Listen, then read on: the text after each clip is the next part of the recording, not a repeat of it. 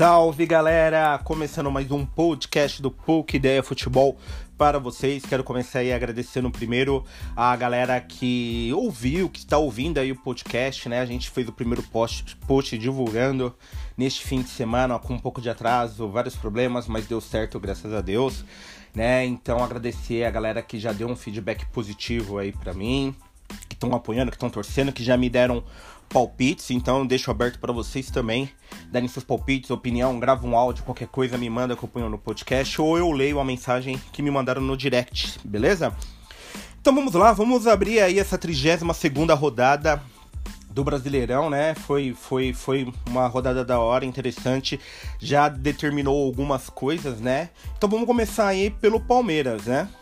É, o Palmeiras teve o clássico, né? O Derby Paulista contra o Corinthians nesse final de semana, né? E, e o engraçado foi assistindo nas mídias, né? De os programas de futebol, né? Hoje um deles falou assim. É, o Corinthians e o Palmeiras tiveram como suas maiores armas. Aí eu falei, nossa, quem foi essas armas, né? Que eu não vi. Era o Bozelli e o Daverson. Aí falou, ah, o Bozelli, sei lá, 40 jogos, não sei o que, 6 gols. O Daverson, ah, 50 e poucos jogos, 5 gols. Eu falei, gente, isso é arma? Não, eu já pensei comigo, começou errado, né? Mas a mídia é sensacionalista, a mídia tem que vender, né? O sonho para nós, torcedores. Então ele põe um cara com 6 gols e 5. Gente, arma letal. Só quero dar um detalhezinho. Ontem o Gabigol se igualou ao Zico em número de campeonatos brasileiros, é, com 21 gols. E o Bruno Henrique tem mais de 10 gols, se eu não me engano. Então isso é uma arma letal. Uma arma letal é você ter um solteudo, depois iremos falar disso. Então, esses caras não são armas letais, fica mentindo pra torcida e eu odeio esse tipo de mentirinha. Vamos falar do jogo, né? O jogo para mim foi assim. O Palmeiras, cara, é, é, é, é, Eu penso assim. Quando você tá lutando pra, pra buscar um título no ano contra um time muito forte que tá na ponta, com 8, 7 pontos à frente, nenhum jogo eu acho que você pode poupar jogadores, ainda mais você ter uma competição apenas. Então é você ir lá no Rio poupar para ganhar do Corinthians. Então o plano deu todo errado, porque você poupou no Rio, quase perdeu. Se o árbitro é, tivesse invalidado aquele gol do Luiz Adriano, mas beleza, não invalidou. Então conseguiu os três pontos.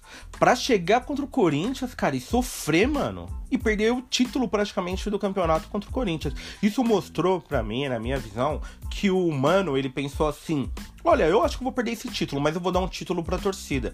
Que o título é ganhar do Corinthians, coisa que o Palmeiras não fez esse ano, né? O Palmeiras não ganhou nenhum clássico contra o Corinthians esse ano. Perdeu o primeiro em fevereiro com o gol do Avelar lá no Allianz, né? Depois acho que empatou e agora teve esse outro empate de novo. Então, é, acabou as chances, né?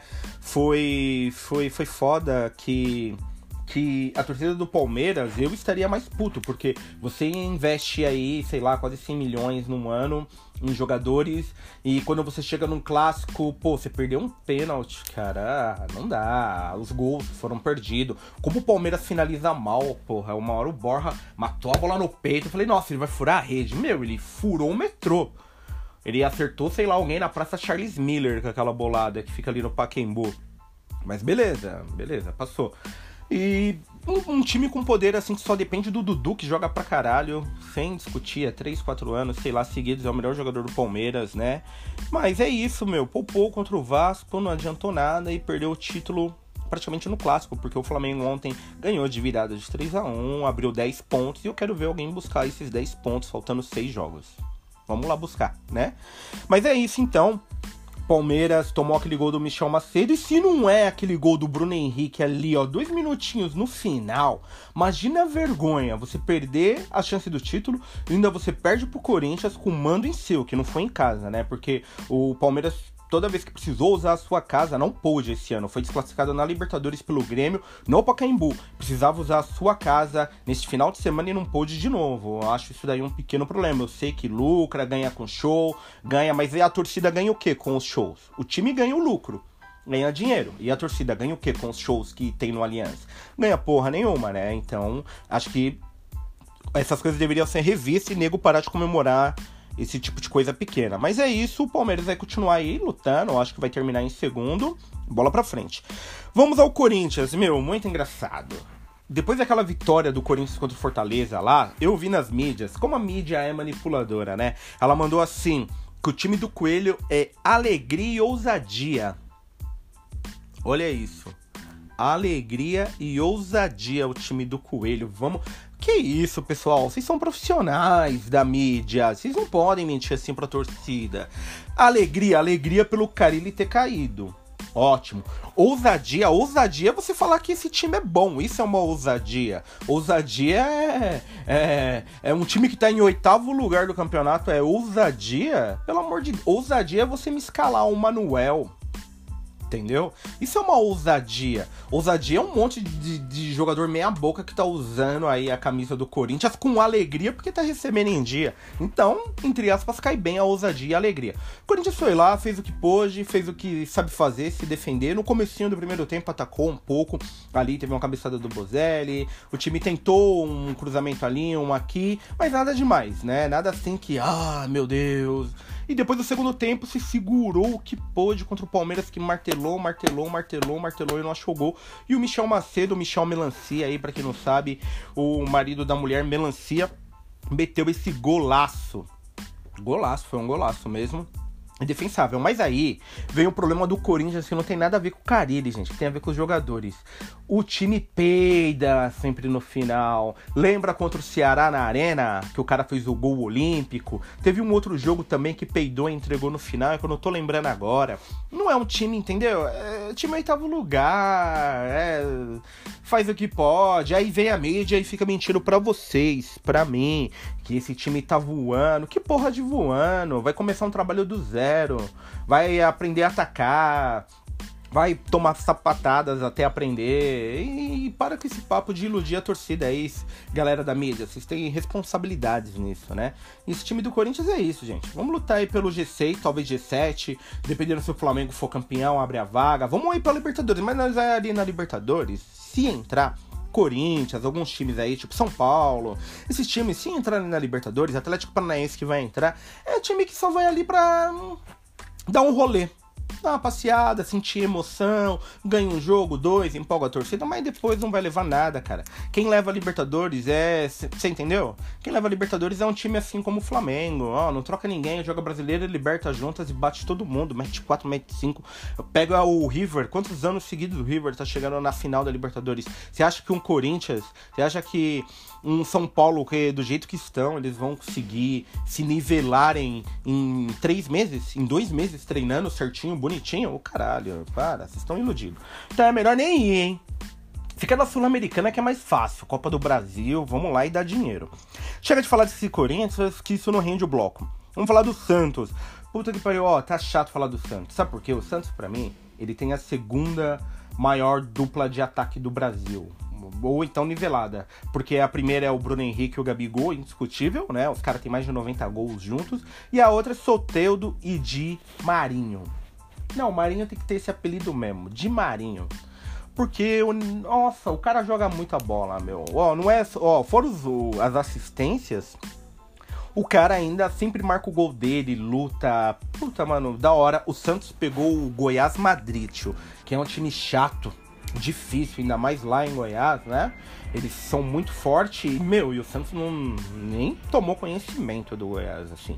Se é isso que eu falo que é um time bom de bola, é um time que pega um outro time bom, só que ele sabe que ele é superior, ele já deita, meteu 3 a 0 não sofreu, não tomou gol, acabou o jogo, veio feliz para São Paulo, pegaram uma praia no dia seguinte na folga, merecido, e o Santos é isso. Se o Santos tivesse mais peças né, de recomposição, eu acho que o Santos já teria passado o Palmeiras.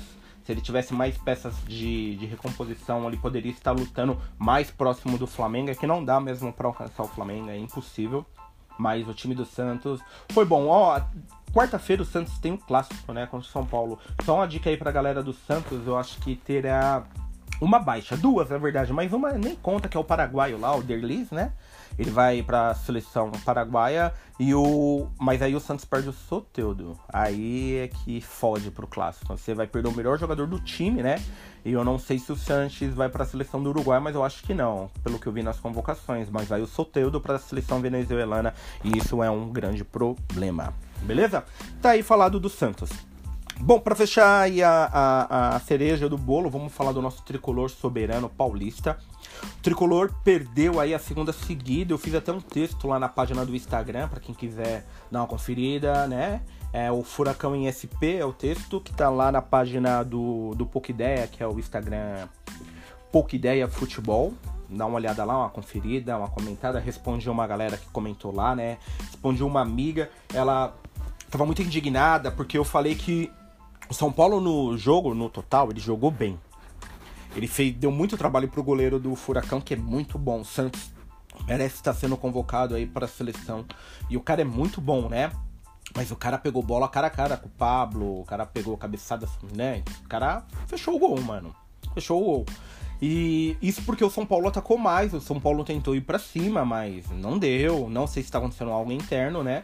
O que eu falei para meus amigos são paulinos foi assim, dá mais um WhatsApp, ó.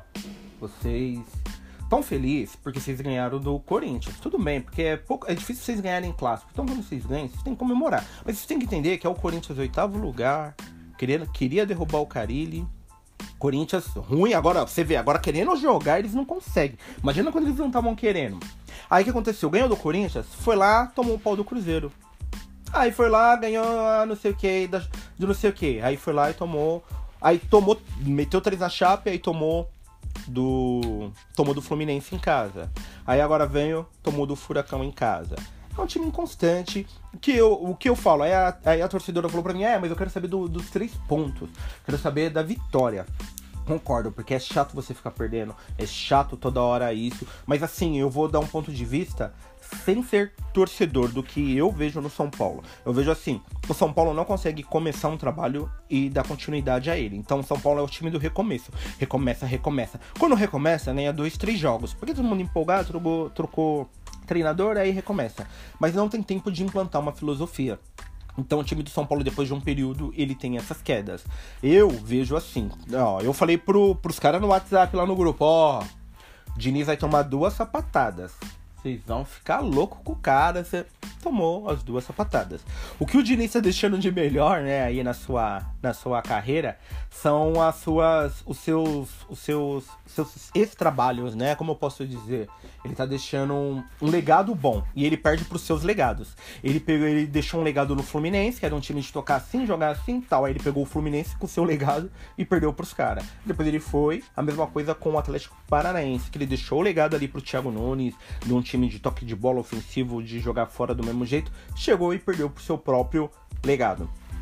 Eu acho assim que o Diniz, como. Vou dar um exemplo do Diniz. Pra, eu vejo como o Rogério Ceni são treinadores que precisam implantar uma filosofia e uma ideia. E isso leva tempo num elenco.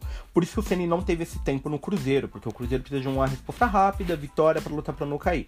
E lá no Fortaleza ele consegue porque ele ficou um ano lá no Fortaleza. Então, um ano você doutrina ali os jogadores meio com a sua ideia. O Diniz, eu acho assim, que ele precisa de agora até janeiro treinar o time, montar, passar vídeo, pôr isso na cabeça dos jogadores e os jogadores quererem comprar essa ideia. Tem isso também, senão não adianta, cara. Eu acho assim, em janeiro, de agora, até janeiro, começou o Paulistão, ele apresentar, aí sim a gente pode cobrar ele, porque aí ele vai apresentar o trabalho desses meses e aí a gente pode cobrar. Agora sim, desse jeito, eu acho injusto cobrar o cara. Acho normal a torcida cobrar os jogadores, sim, porque eles ganham milhões por isso e tem que ser cobrado mesmo. O Daniel Alves chegou de salto alto, agora já não tá dando mais tanta entrevista arrogante, tá mais pezinho no chão, porque ele tá entendendo que ele viveu numa cultura europeia, que não tem nada a ver com a cultura brasileira, né? E aqui, a cultura que ele. O problema que ele tá tendo de cultura não é só fora do vestiário com a torcida ou com a imprensa. Eu acho que também dentro, porque você conversar com um jogador europeu e trocar uma ideia e fazer ele entender é uma coisa. Jogador brasileiro, cara, é mimimi, mano. É carinha feia. Ontem no jogo, pode reparar, ele pedia a bola, os caras não tocavam e ele falava palavrão, esperneava e os caras não tocavam. Por quê? Porque já começou nego no vestiário achar ele fala demais, ele se acha demais, ele é pá. O jogador brasileiro tem essa mediocridade, infelizmente, e às vezes não vai também pegar o que o cara tá tentando implantar. Então é isso, galera. Do São Paulo pé no chão. Eu acho assim, eu eu vou torcer pro Diniz ter esse tempo de preparar o time. Acho que ele precisa. Até janeiro ele vai pegar pré-temporada, vai para essa Florida Cup que é uma bosta, acho que não precisava ir, podia ficar em Cotia treinando certinho ou no CT aqui mesmo, montar um esquema tático, criar. O São Paulo chegou mais perto de ter uma definição, uma cara de time, quando teve o Aguirre. E não deram continuidade pro Aguirre. Então, todo treinador do São Paulo, se você parar pra pensar, ele é um interino. Porque ele nunca fica mais de 4, 5 meses. Então ele é um interino. Pode ver o Aguirre, o, o Jardine, né? O próprio Cuca, o Mancini, o, agora o Diniz. Você vai ver, ó. Se o Diniz sair agora até dezembro, não deu nem quatro meses de trabalho, cara. Então todo treinador de São Paulo é um é um. Parece um, um, estagiário, ele é um cara ali tapa buraco, então acho que tem que mudar essa filosofia.